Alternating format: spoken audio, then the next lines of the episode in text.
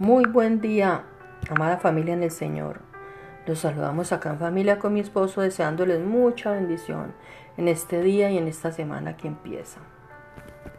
Tomemos palabra de Dios y conocimiento y reflexiones basados en la palabra de Dios en el nombre de Jesús. Lo que es tuyo no le queda a nadie. No importa dónde estás hoy, qué tan dura ha sido la caída o qué tan fuerte ha sido el proceso. La historia de José me muestra que el propósito de Dios siempre se cumple. Las manos que intentaron destruirte se encontrarán con las manos de Dios para protegerte. Lo que Dios preparó para ti a nadie más le, le, encaja.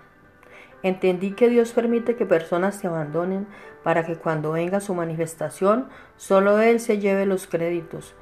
Cuando vean lo que Dios ha hecho en tu vida y cómo te ha levantado, solo Dios se llevará toda la gloria. Tu futuro no está en la boca de la gente, sino en las manos de Dios. Recuerda que nadie derrumba a quien Dios protege y bendice.